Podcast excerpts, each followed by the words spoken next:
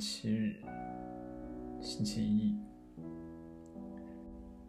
目前这个频道的名字暂定为“飞向月球”，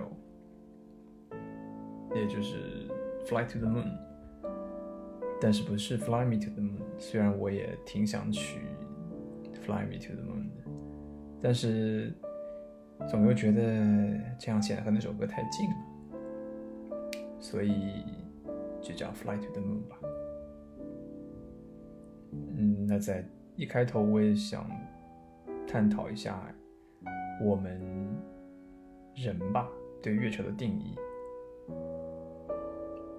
从科学上讲，可能月球最初只是一个在主星身边的卫星，或者是和我们地球的一个双星系统。当然，也有研究表明，有可能是地球在被形成初期是被一些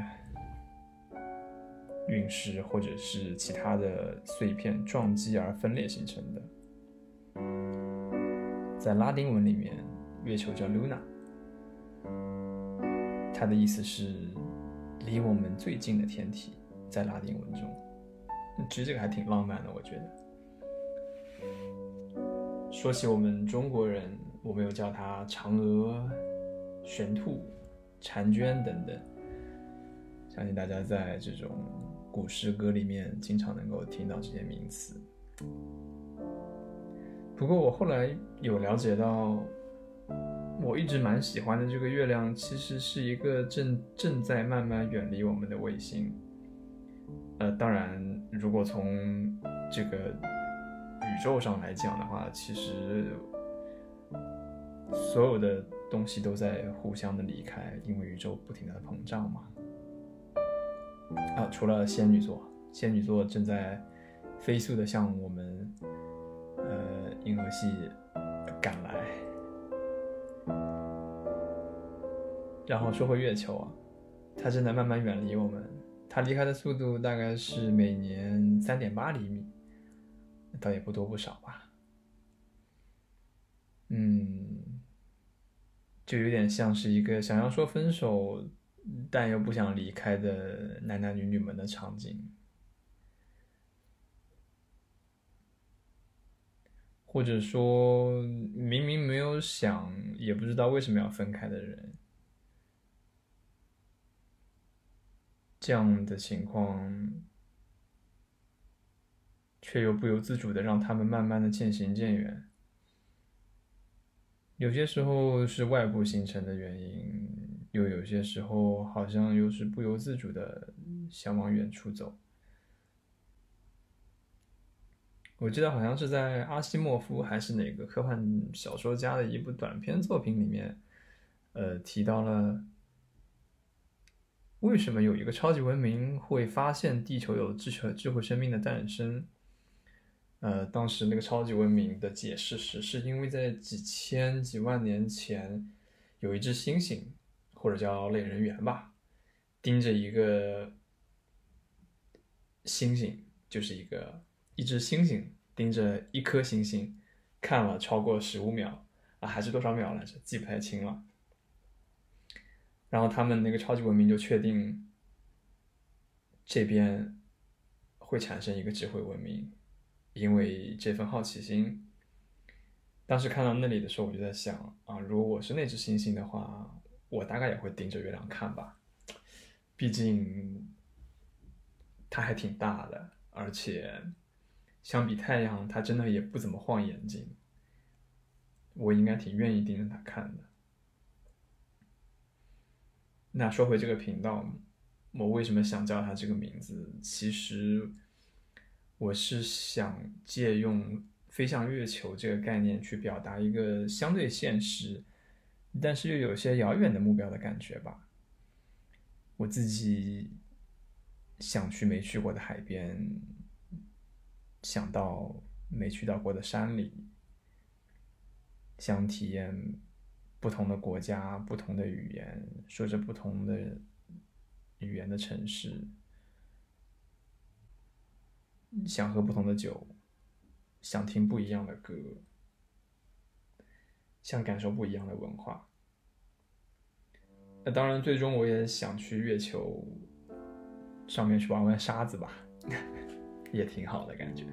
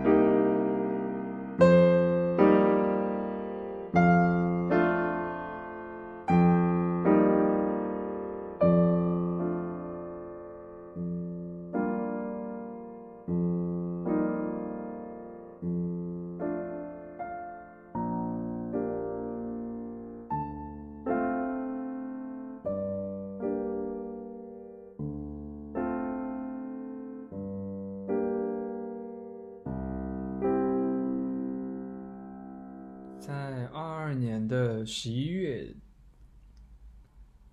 我那个时候刚到东京一个多月，一个月不到一点吧。刚到的时候住在的是东京市的西郊的 Airbnb。嗯，其实说是东京市，它更算是东京大都市圈外的一个叫西东京市，但是离东京也很近了。东京说大不大，说小不小，可能感觉上就会跟上海差不多的感觉。当时我住的那一户 Airbnb 是一个一户建，毕竟因为是在东京的，属于可以说是乡下，或者是对，就算乡下吧，因为它是都是。呃，平房，然后大家每户人家都有一个小院子和小房子，就像蜡笔小新他们家的那种地方的感觉。那户家里面是一对老爷爷老奶奶，他们的教育水平都很高，他们是当时是七十七岁了，两个人是同岁的，都是读过大学，而且一直还在，直到现在还在不停的学习新的知识。我记得那个老爷爷跟我说，他大概在八年前还是九年前，开始给自己的呃现在的房子搭建太阳能这个太阳能电板模块吧。然后他是自己出方案，自己研究，自己铺设，然后把电路接到市电里面，就是既可以自己用，也可以。反卖给东京电力局，并且他还在这个小居住区组织了一个，呃，这个太阳能叫自宅太阳能什么讨论会之类小组之类的，就是他可以把自己做的这套方案分享给他这片区域的这个住户，然后大家一起来研讨啊，然后一起来做这个方案，把它变得更好。我就觉得哇，这个很厉害，六十几岁了还在学习新的知识，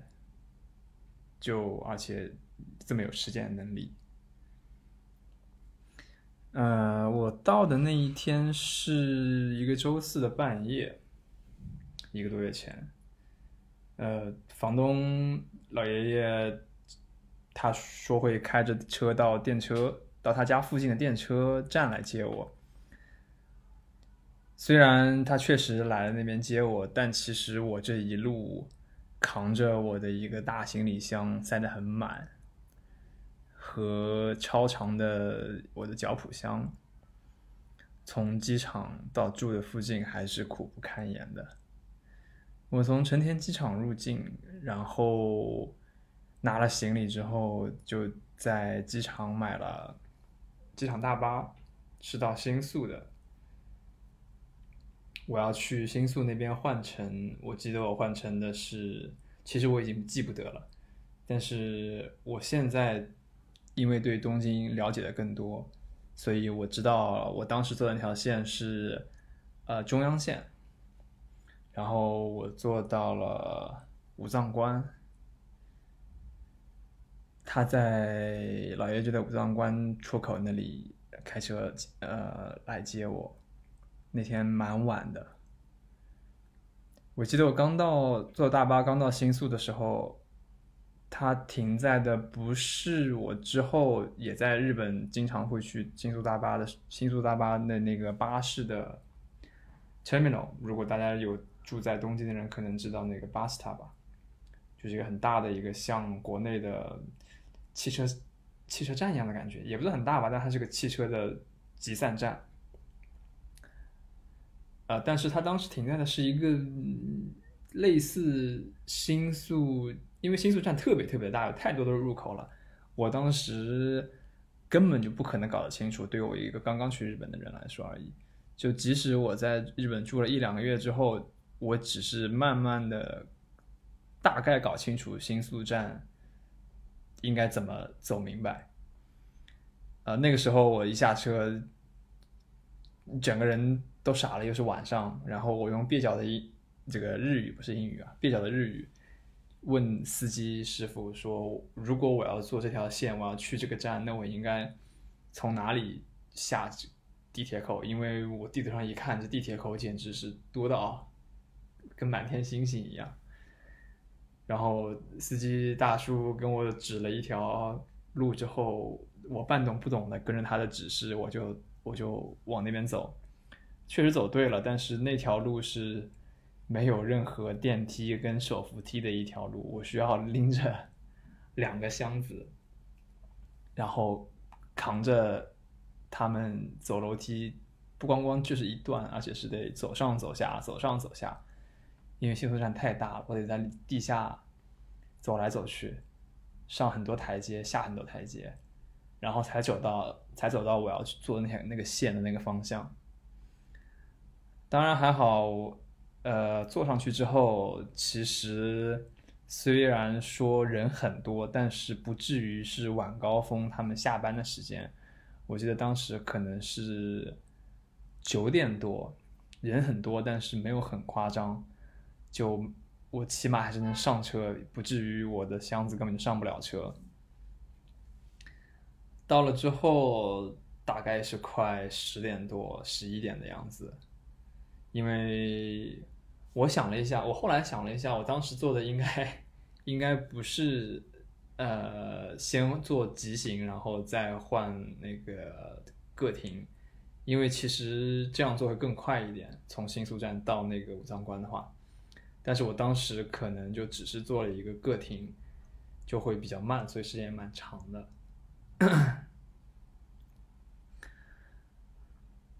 到了之后，老爷爷。七十多岁，弓着背，然后要帮我搬我的行李到他的车上。他开的是一辆斯巴鲁的森林人，非常有品味，而且是混合动力的。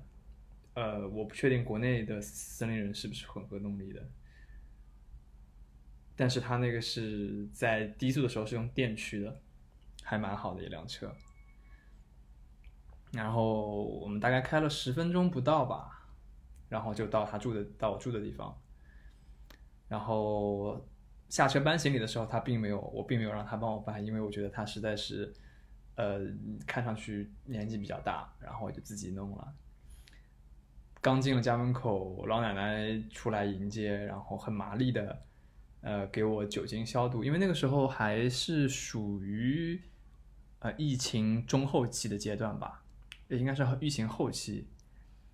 他就帮我酒精消毒。呃，然后给我酒精棉棉巾，可以让我擦擦手啊和擦擦手机之类。他说，然后他马上就掏出一块干净的抹布，然后把我的行李箱和轮子、行李箱的轮子都非常认真的擦了一遍，然后帮我先放到了客厅，然后问我要不要吃什么，要不要喝什么，然后我说没关系，没关系，因为很晚了。但是后来我发现，其实他们两个老人不像国内的老人一样睡的可能就。啊，八点钟、九点钟就睡了。他们，我后来才知道，他们每天都要到十二点半才睡觉。他们有可能就看着电视，看着看着看到十二点，然后困了之后，然后在十二点多才去睡觉。呃，对，这就是第一天。第一天，我后来我就，他们把我带到我的房间，我把行李搬上去，然后我就洗了个澡就睡觉了，因为太累了。然后到了第二天吧，就是一个周五，金曜日，就是金曜日。那个时候对于日语没有那么熟悉，我还觉得还蛮有趣的，就是日语的星期的说法。然后当时我的日语老师就跟我说：“你记周五金曜日，就是可以记它是一个花钱的日子，就你就还是金曜日。”因为大家都会在周五选择在周五的晚上出去，呃，吃饭、喝酒、聊天，去释放一个星期工作的压力。所以上班族们在这一天晚上，这不喝酒几乎都是不带回家的。虽然说我当时已经没有工作，辞了工作去了日本，但是我还是想用这个借口。在谷歌地图上找了一个呃酒吧，但是那个酒吧不在我住的附近，也不在我住的车站附近，它在更偏远几站的一个电车大站。因为日本的嗯地铁或者电车线，它有大站小站之分，大站是急行车也停，但小站是。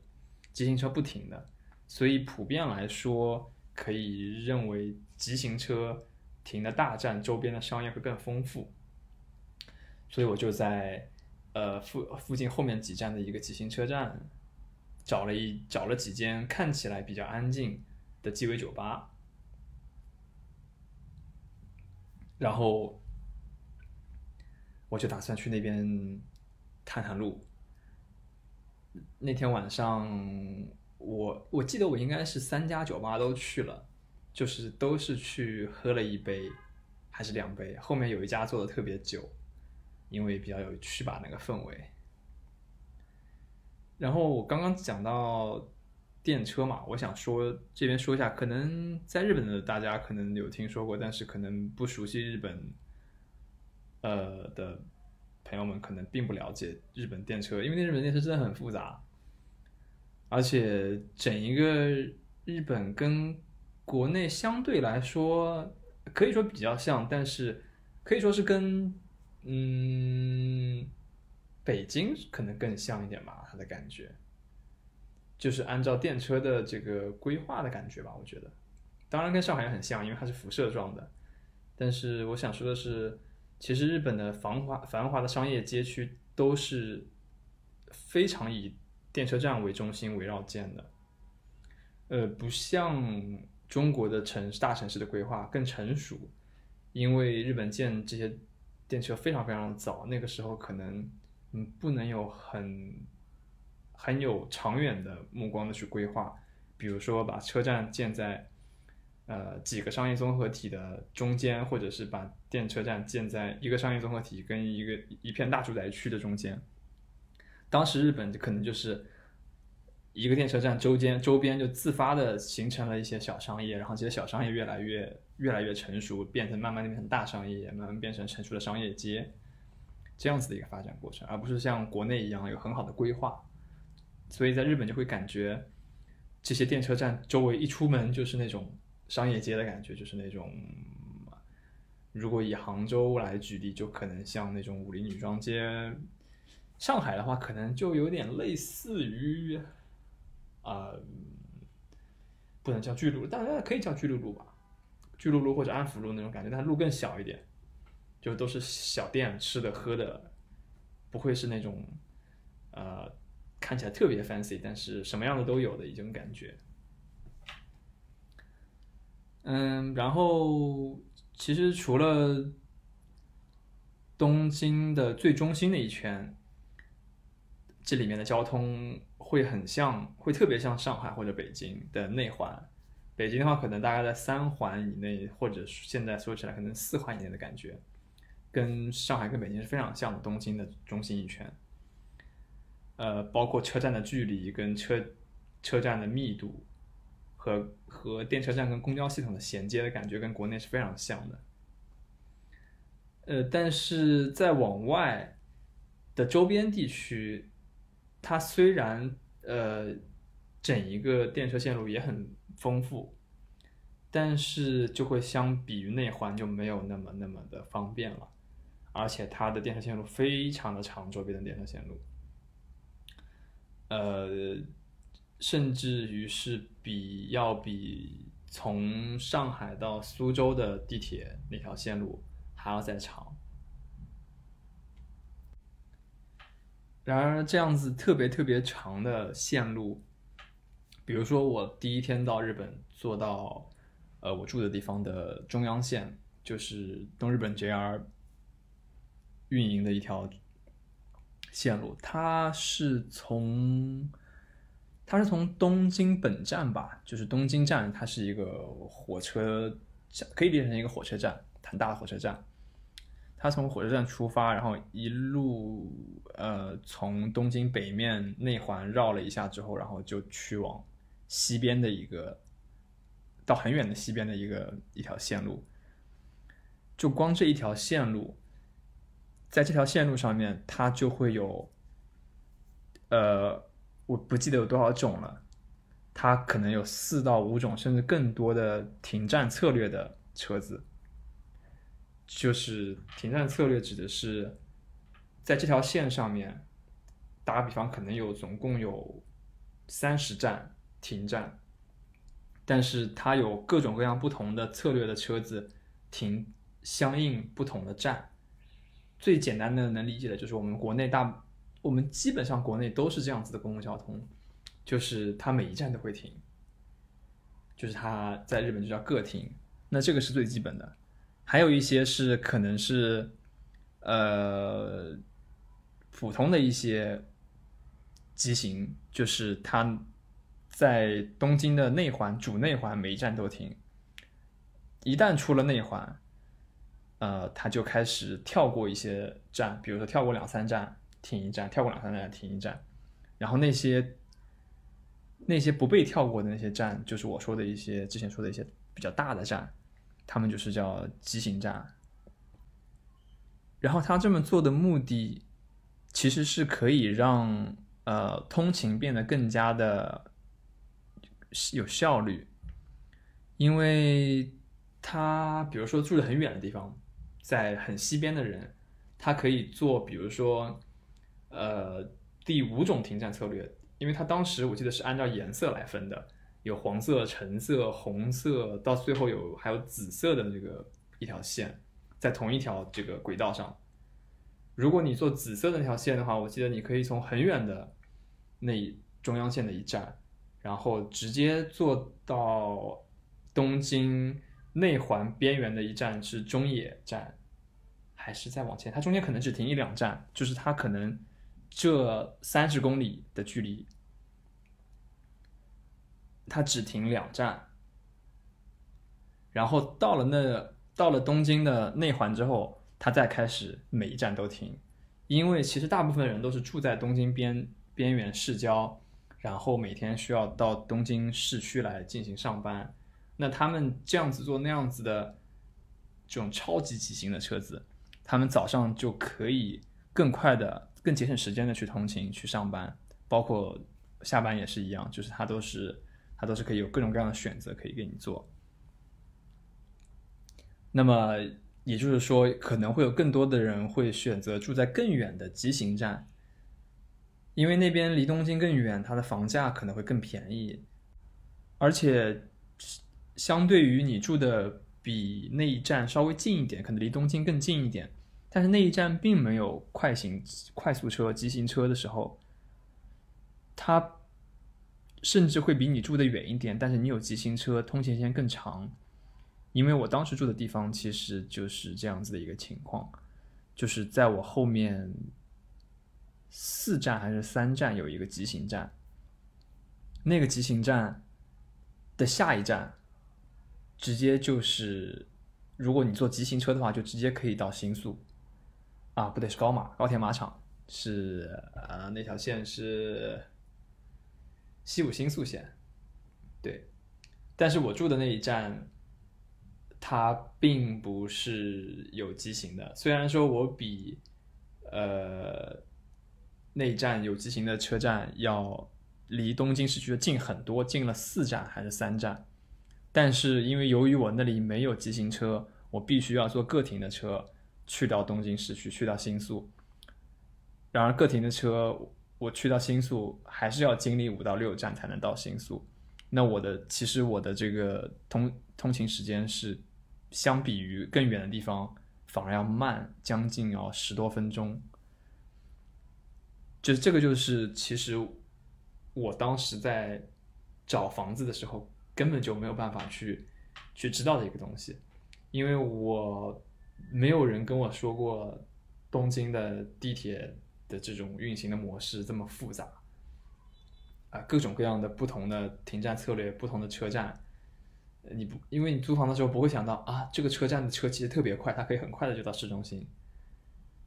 因为我觉得在中国大家其实没有这个概念，他就觉得哦，那地铁肯定是一一站一站停的嘛，对吧？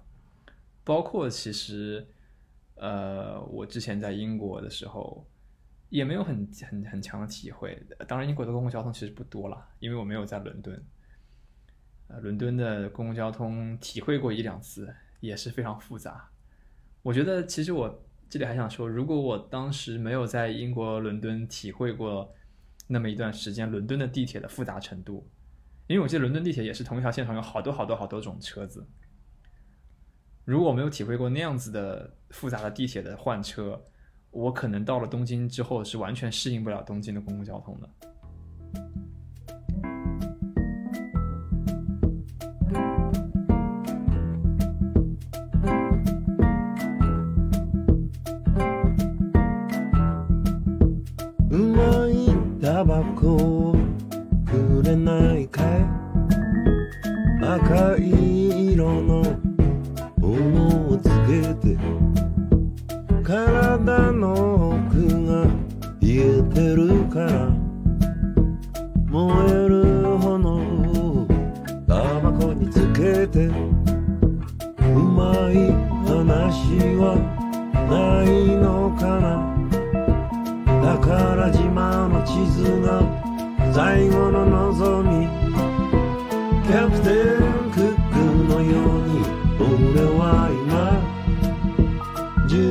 営無職のわけに停止に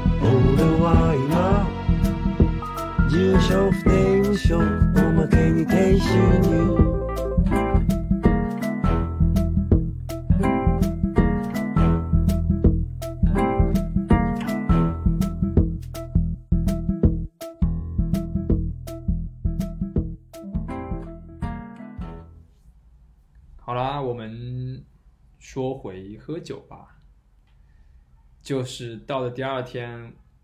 晚上，周五的晚上吧，我不是在谷歌地图找了几家鸡尾酒吧，然后我就先去了一家。那当然，进去的第一件事情就是先拿起酒单看看价格。我想着，万一太贵的话，可能就真的就只喝一杯，然后就溜溜球。因为我在上海的工作经历其实还是，包括杭州吧，其实鸡尾酒跟在外面喝酒其实还是一件比较贵的事情。可能在上海跟杭州，一杯鸡尾酒质量稍微好一点的，就要一百往上的人民币。对，其实上海还好一点，上海你可能六十几、八十几能够喝到质量蛮好的鸡尾酒。但是在杭州，你这个价位六十几的价位，可能喝不到一杯能让你满意的鸡尾酒，它可能都是瞎调调。稍微要满意一点的，可能就要小一百块钱才能够喝到比较 OK 的鸡尾酒。我自己的消费消费经历啊，所以我不太在外面喝酒。嗯、然后我在日本看了当时那家店的酒单之后，就结果发现，嗯，怎么会比国内我经历的这些北京、上海、杭州这些城市的鸡尾酒吧要合理那么多？我在想，这可是东京哎，它的价格几乎就是呃杭州、上海的一半，它一杯呃是在四十人民币到嗯对四十人民币到六七十人民币，因为我记得它大概是在八百日元到一千二、一千三，最贵的可能一千四。当然，这些是一些小酒吧，如果稍微好一点的，比如说在新宿涩谷，那你可能普通一杯酒它起步可能就要一千四百日元，那就相当于是七十块钱。但是这个相当于国内来国内来说，对我来说也是一个很好接受的价格。因为如果你在国内想要喝一个在很好位置调的很好的酒，你可能就是要一百二、一百三、一百四一杯。嗯，当然，这个其实更多的原因是我当时去日本的时候，日币贬值的比较厉害嘛，那个时候真的就是一半一半，就是八百日元就等于就真的是等于四十四十块人民币多一点点嘛，四十四十一、四十二这样子的价格。然后我看了价格之后呢，我就很安心的坐在了吧台上，点了我比较熟悉的威士忌酸来开胃。嗯，然后我习惯的喝的威士忌酸是，呃，那种其实国内比较多，但是它相真正按照鸡尾酒的传统来说，它其实是改良过的一种鸡尾酒，它是加蛋清的版本，加了蛋清呃摇出来的版本，因为它口感特别的顺滑，我比较喜欢。然后我问调酒师有没有放蛋清的，当然是用非常蹩脚的日语啊。调酒师说：“这个真没有办法，没没有蛋清。呃，他说在日本这边威士忌酸不太习惯有加蛋清的版本，我其实我当时还挺好奇的，我说，哎，但是日本不是都吃生鸡蛋啊什么的，他们为什么喝威士忌酸就没有喝放蛋清的版本？啊、当然，我后来调查了一下，可能是因为他们可能更偏向于美式的风格或者怎么样的风格。那我就说好呗，那就来一杯基础的威士忌三吧。然后当时那个调酒大哥不紧不慢的拿出各种各样的杯子，我都不知道他要干什么。然后有一个盛满了碎冰，然后开始往酒壶里面加酒，加小青柠汁，然后加了一点糖浆，盖上了盖子，非常非常的认真的摇了起来。就他当时的动作让我怀疑他里面加了蛋清，想要把它很认真的摇出吸泡沫一样的感觉。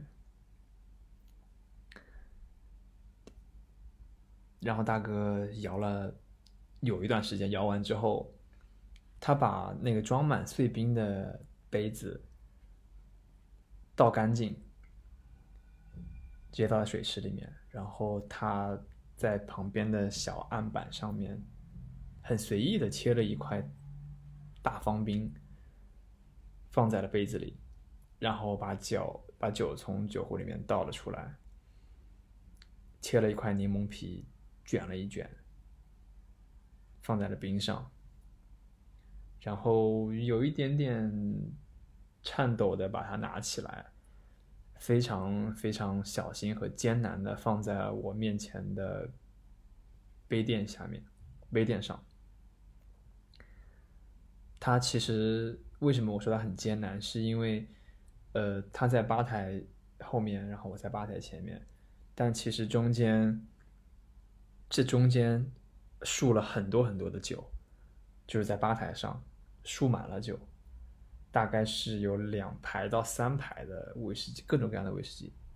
竖在我跟他之间，所以他这杯酒需要越过这些威士忌，然后再放到我的呃杯垫上。当时他一只手拿着杯子，一只手拿着杯垫，光杯垫的位置就在我面前调整了三四次，然后非常非常慢的把酒杯放在了上面，然后让我跟我说让我试一试，然后那我当然就不客气啦，我就很迫不及待拿起杯子喝了一口，然后它非常非常的容易入口，比我想象的要呃更酸一点，因为我会以为日本的调酒可能会更偏甜一点，或者是怎么样子，可能更加友好。但其实他调的那杯酸味还是蛮抢眼的。然后他问我怎么样，然后我很直觉的说了一句 o i s h i s 对吧？那那你总不能跟他说你有什么意见吧？毕竟我也说不清楚。但是其实我说完之后，我就觉得，嗯，嗯，我就觉得酒有点太淡了，感觉，可能它基酒的比例放的比较少，相对来说比较少。那个时候是七点刚过，其实酒吧刚开门。那个小小的酒吧是在一个半地下室，是一个商业楼的，算是 B 一吧。走楼梯走下去，但那个商业楼，嗯，大家不用想成是国内的商业楼，它真的就是一个很小的一栋，嗯呃，上面可能就像一个小公寓一样，但上面其实商业，然后下面是一些也是一些小房间，然后那小房间里面有小酒吧，有小卡拉 OK 厅，真的就很小，就大概像一个普通家庭的餐厅一样大的一个酒吧。那里面只有我一个人，当时，然后酒吧大哥就问我：“哎，你从哪来的呀？来日本多久啦？”然后我说：“昨天我刚来。”我也是，然后大哥说：“行啊，这这刚来就到我这了。”然后我当时其实还不知道他为什么这么说，我只是以为他就是打趣的说一下。后来我才知道，原来这家店是在这一片呃资历最老的鸡尾酒吧。因为这个调酒师他是，他年纪也比较大了，他他看起来没有那么大吧，他年纪可能有将近六十岁了。他是当时在呃涉谷和新宿做调酒师，很好的酒吧里面做调酒师的。然后他后来做了很久，十几年、二十年不做了之后，然后回过来到他的这边，呃，算是他的出生的小城市吧，就是东京西边的这边，开了自己的一家酒吧，然后这家酒吧的名字叫 The Oldest，也可以也可以理解成就是最老的，但它并不是最高级，但是它听起来就非常像那个最老的感觉，但它其实就是一个老酒吧的意思，可能。然后因为感觉他家调的还比较好，我就又点了一两杯，那两那两杯是在他的当月的特别菜单上面，特别酒单上面的。嗯，那一个酒单是他会一个月一换，他根据当地的季节性的新鲜的水果或者是蔬菜和一些产物准备的特色饮品吧。我不太记得我当时点了哪两杯了，但是我记得有一杯是葡萄的，因为它特别的甜，所以我我我印象比较深。不是特别合我的胃口，但是味道还是很好的啦。因为它还是很适合成为一个那天晚上作为喝酒的开胃小酒。在这边喝完了两三杯之后，我就准备结了账，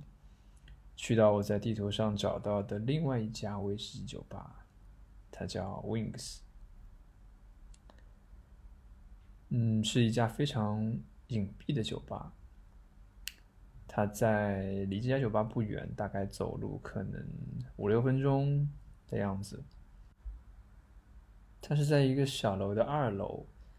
需要通过一小段楼梯走上去，在这个楼的